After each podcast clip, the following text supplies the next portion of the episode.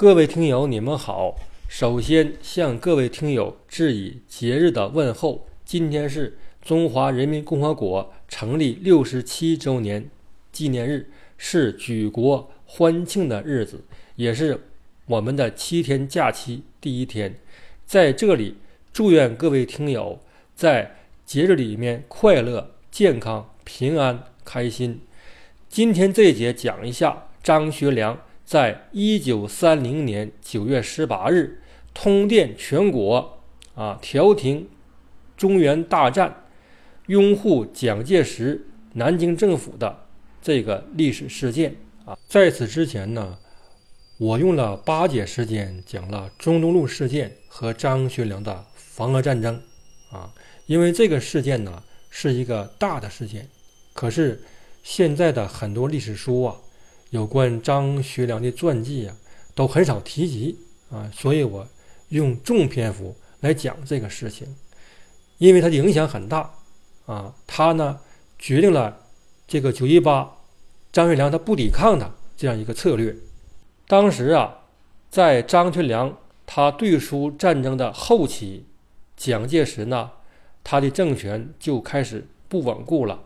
地方实力派就开始对他叫板了，先后有冯玉祥、张发奎、李宗仁、唐生智、阎锡山对蒋介石挑战，啊，可是先后都没成。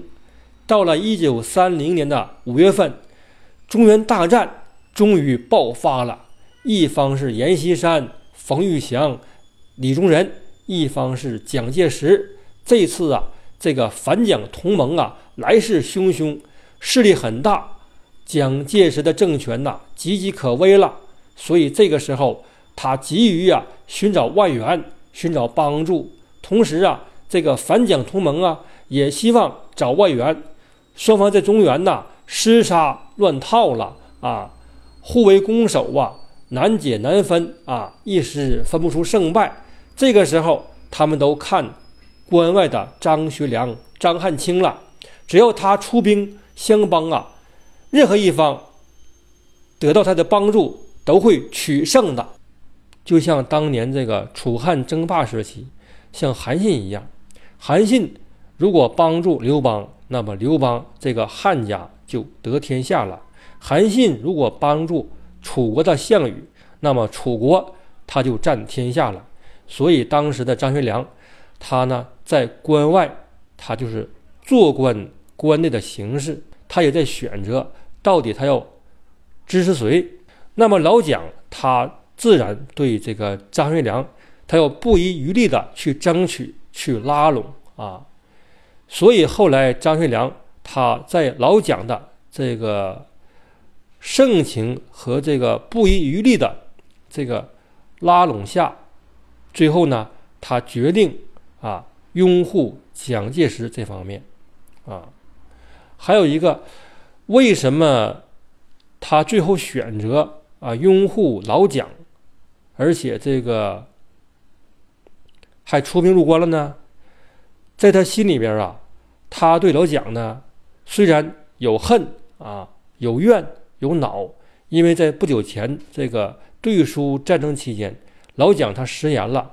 他没有给东北发兵，可是呢，在张学良的心中，他认为蒋介石啊是一个了不起的人物啊，地方实力派呀，没有一方能够挑战他的这个权势啊。虽然老蒋他这人呢说一套做一套，呃，有的时候言行不一，可是，在当时的中国，还没有任何一个地方军阀能够在才能上。在这个谋略上能够超过蒋中正啊，所以说张学良呢，他对老蒋有一种类似个人崇拜的这个思想啊，因此他也希望这一次的中原大战呢，蒋介石一方能够取胜。另外一个，张学良他一向的反对内战，反感内战，从民国成立到一九三零年。在国内呀，已经发生了几次大规模的内战了，民不聊生，百姓遭殃，经济倒退呀。所以说，他将希望寄托在蒋介石的身上，希望他尽快的结束内战，统一中国。因此，张学良他就密切的关注中原大战的这个胜败走向啊，非常关注。这个时候，老蒋就派张群和吴铁城到了沈阳来游说张学良。当时张群呢，他是上海市长；吴铁城是蒋介石南京政府的立法委员。在一九三七年，他担任广东省的政府主席。在这个民国早期，他是老蒋身边的一个非常重要的人物，号称“铁老”啊，“铁老”，他叫吴铁城嘛。就尊称他为铁老啊！这一次老蒋就请铁老又一次出山去沈阳游说张学良啊。在这个一九三零年的四月份，辽宁省啊，这个国民外交协会，因为当时东北已经易帜了，所以不叫奉天了，叫辽宁了啊。这个国民外交协会呢，这个组织。召开追悼大会，来公祭啊，二九年这个十月份、十二月份，这个对苏战争的阵亡的将士啊。所以这个时候呢，就老蒋他就派吴铁城到了沈阳啊，参加这个祭奠活动。老蒋这个让吴铁城带了五十万元现大洋啊。用于褒奖十二位阵亡的烈士，显示南京政府对东北地方当局的关心，也是显示这个中央政府对东北抗俄的这个肯定啊。同时，吴铁城啊代表蒋介石政府啊向张学良和王树汉授勋。这个王树汉呢，当时是这个东北军的参谋长。在三零年的六月三日，是张学良的生日。他出生在啊六月三日嘛，一九零一年六月三日。各地方实力派李宗仁、阎锡山、冯玉祥啊，还有南京的蒋介石，都派代表来沈阳啊，来给张学良祝贺生日啊。可是这个时候，张学良呢，他感觉自己成为各方关注的焦点。他不希望自己处于这个焦点的地位，他呢就想不办这次生日啊，想不办这个生日宴会了啊，不为自己操办了啊。可是啊，这个吴铁城和张群呢，他们呢就认为应该给张学良大办生日宴会，来抬高张学良的声望和地位，显示老蒋方面对东北的。这个尊重和礼遇啊，这个吴铁城呢就特意电告蒋介石，啊，让蒋介石给张学良发电报，让张学良呢办宴会啊，所以张学良在这个老蒋方面的一再这个敦请下，就同意了举办了生日宴会啊，所以说开这个宴会呀。让张学良的风光无限呐，他自我感觉良好，所以呀，他对蒋介石就充满了好感。同时啊，这个张学良啊，他喜欢打麻将，这个张群呐，就连续二十一天呢，陪着张学良打麻将。你去哪里玩，我陪你玩啊。后来张学良啊，他这个去了葫芦岛了。张学良之所以去葫芦岛，就是为了躲避各方对他的拉拢。张群呢，他主动跟着张学良也到了葫芦岛了。他们白天在各处转悠啊玩儿、看海，到了晚上继续打麻将，打通宵麻将。打麻将可是一个力气活啊，他需要人这个，呃，有精神头啊，还有有这个体力啊，还要有这脑力。不是一件容易的事情，可是张群呐，他聪明，身体好，啊，他陪着张学良玩啊，玩几个通宵都没事儿。所以说，张学良对张群就有好感了，就开始喜欢他了。可是啊，张群每次啊跟他谈这个让张学良出兵的事情，张学良啊都不吐口，不明确表态，这让张群非常困惑。于是啊，他就告诉吴铁城，让他赶快给南京发电报，想主意、想招。于是吴铁城就给蒋介石发电报，说是我们现在呀，这个光是嘴说不行啊，希望少帅出兵帮我们，那就动真格的了。吴铁城没有得到蒋介石的回电，他就着急了，他亲自回南京了。他去面见蒋介石去了，他要向蒋介石要钱，要活动经费，要伐交费。老蒋就问他：“铁老啊，那么你这个钱，你说个数呗？”“不多，六百万现大洋啊！”蒋介石、蒋中正一听啊，心里一紧。可是啊，为了他这个统一天下的大局呀，他就同意了。啊，他就安排当时的财政部长宋子文赶快安排这个钱交给吴铁城。现在这个铁老啊手里有钱了，那么就开始伐交了啊，开始这个用金钱、用银弹攻势来攻下张学良、张汉卿啊啊！有一次啊，在这个张学良东北当局办的一个赈灾。晚会上，这个吴铁城啊，就一次啊捐了一百万元，就表示我呢对这个赈灾活动非常支持啊，聊表寸心，拿了一百万银元呐。当时于凤至和张学良都非常惊讶啊，非常惊讶啊。这还不算，这个于凤至啊。他呢自己做了一个纸花，用了这个纸花啊，将这个呢作为一个拍卖品。这个时候，这个吴铁城又上台了，拿了四万银元买下了这个纸花，让吴让于凤至啊对吴铁城那是刮目相看呐。一看这个南京政府，这个吴铁城也太大方了，出手阔绰呀，是不是啊？此后啊，吴铁城多次用金钱攻势、银弹外交来收买东北当局的高级官员和东北军的高级将领，让他们来说服张学良，让张学良入关支持蒋介石。吴铁城分数次将剩下的这几百万现大洋，都以各种名义送给了张学良了。所以说，到了这个时候。那张学良，你也不能装傻充愣啊！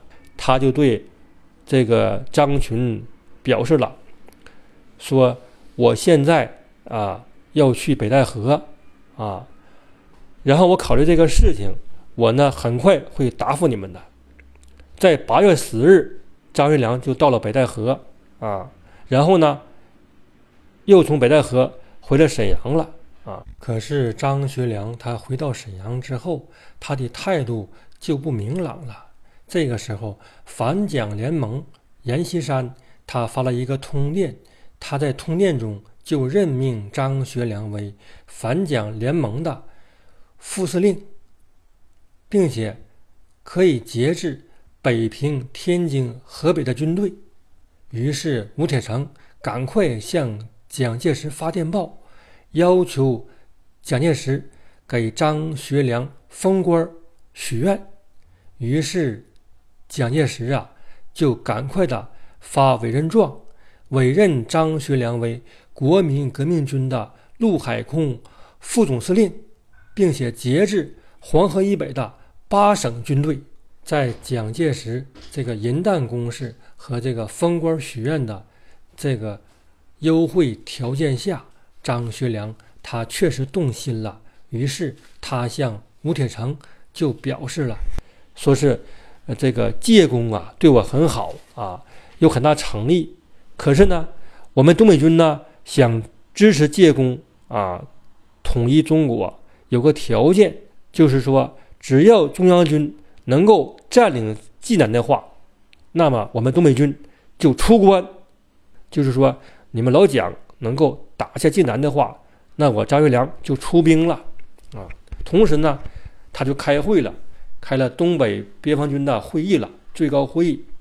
在这个会上啊，有三派意见，有一派就是这个张景惠和张作相，他们呢明确表示不支持东北军出关，因为这个去年这个对出战争啊，东北军损兵折将，老蒋呢啥也不拿啊，净玩虚的，认为老蒋不可靠，所以他们明确反对张学良支持老蒋。第二派呢，就是与参谋长这个王树汉。他为首的，他就支持啊，希望张学良入关啊，统一天下。第三派呢，就是没立场，就是听着张学良命令走啊，属于墙头草，呃，怎么都行。张学良呢，就给老蒋发电报，讲明了目前东北高级官员的这个态度和形势啊，并表示了我现在呢。有些内外交困了啊，很踌躇，希望这个中央军呐能够尽快的打开局面啊！只要你们中央军能够这个打到黄河以北，占领济南，那么我一定会出兵的。后来呀，这老蒋一听张学良摊牌了啊，只要我们打到济南啊，打到黄河以北的话，那么这个东北军就出关。那好，他就命令这个陈诚，他的部队啊，迅速的攻克了济南了。这个陈诚啊，是老蒋的嫡系呀啊，后来他当过这个台湾省省长啊，是嫡系部队。他是在三零年的八月十八月十五日就将济南攻破了啊。张学良一听济南攻破了，他就立刻开会了。就宣布了，说是现在这个中原形势已经明朗了，蒋介石已经攻下济南啊，大军已经压向黄河以北了，那么山西和西北的势力就不行了，所以说我们要审时度势啊，我们要这个顺势而为，要迅速发兵。他在三零年的九月十五日。开会就宣布了这个决定了啊，于是他派东北军十万人出关啊，调停中原大战。在一九三零年的九月十八日，张学良他发了一个巧电啊，电文说：“吁请各方即日罢兵啊，你已遇民困，至解决国事。”自有正当之途，应如何补救目前计划永久？所以定大局而宴。人心者，凡我抛折，均亦静候中央错置。看一看最后一句话：凡我袍泽，均亦静候中央错置。就是说，我表示我的立场了，我要静观调停啊！希望你们都服从中央的。不要再打了，就是这个意思。什么是巧电呢？在民国时期呀，这个发电报啊，这个电问电报这个费用很高啊，一个字儿呢就很贵啊，所以说为了这个省钱呢，就用这个这个中国的这个啊四声韵母，用他们这个字来代替。一个月的每一个日子，啊，这个巧呢，就是十八日。这个巧字的韵母上是个上声，啊，这个一天呢，还可以用孝字来代替，孝是去声，啊，一个巧一个孝都表示十八日，啊，那个三零年九月十八日，那个九月怎么表示啊？九月是申月，就是这个地支天干地支啊，这个地支呢是根据这个木星的轨道，将木星轨道。分成十二份，然后对应这个每一份啊，叫个名字，就是什么子丑寅卯辰巳午未啊，申酉戌亥啊，这个申就是第九份，九月。这样的话，这个电报用字儿不就少了吗？是不是？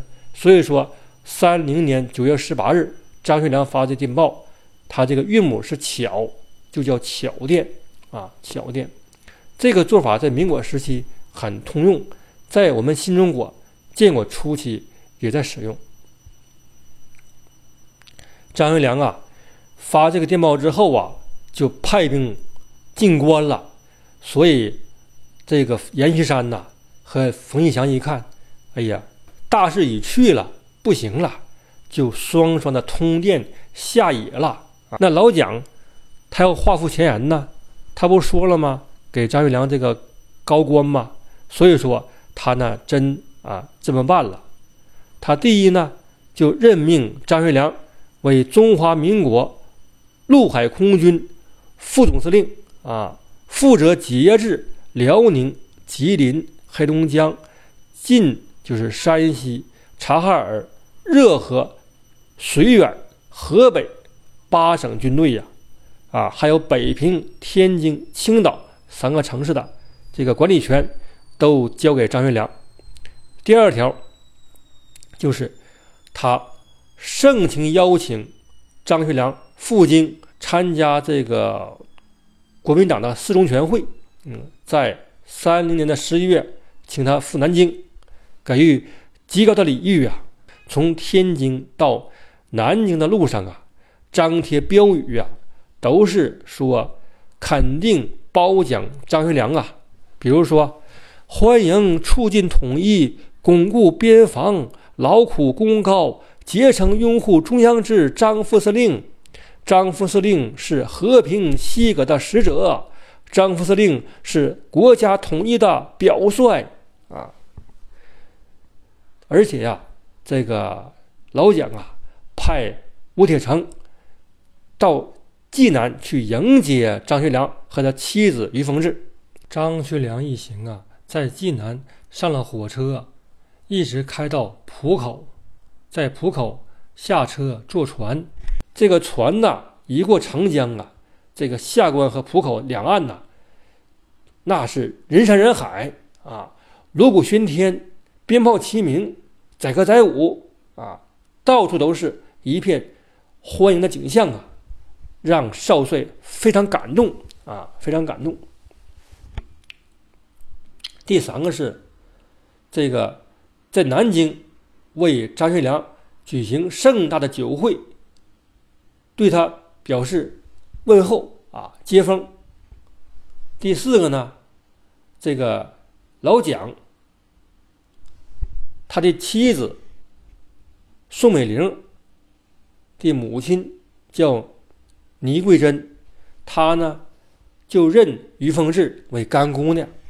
你看，这个张学良的妻子于凤至和宋美龄，这不成了干姐妹了吗？对不对？第五条，这个效仿刘关张三结义的这个习惯啊，就是刘备、关羽、张飞他们桃园三结义嘛。效仿他们这个习惯，蒋介石与张学良拜了把子。当时张学良啊还不是国民党员呢，于是蒋介石就为他介绍啊，让他入党，并且通过运作给张学良选为国民党大会这个四中全会的中央委员啊，并且进入了主席团。在当时大会的新闻方面呢，就是报纸上，蒋介石和张学良他们的照片最显著，他们两个总是在你的中间啊，或坐或站，都是在中间，可见当时老蒋啊，对这个张学良这个把兄弟啊非常在乎，非常尊重。会议结束之后呢？蒋介石还亲自提起立，送张学良退出会场，对张学良真是礼遇备至啊！所以这个时候，张学良啊非常兴奋，非常感慨，他就对老蒋说呀：“学良此次来国府，受到蒋主席极为热忱之欢迎，规格之高，实出学良的想象啊！”非常感慨呀，那可不是嘛！他在老蒋这个政权非常危机的时候发兵入关了，是不是救驾了？所以他成了一个一人之下、万人之上的这样一个民国的政治新星了。一九三零年九月十八日，张学良啊，他达到了他人生历程、政治生命的这个最高点了，他成了一个新的政治明星了，他的地位仅次于蒋介石了，所以他春风得意呀。可是啊，他想不到一年之后的九月十八日，还是同一天，他就成了一个。受人唾骂的一个卖国贼了，他成了不抵抗将军了。谢谢各位，下节再见。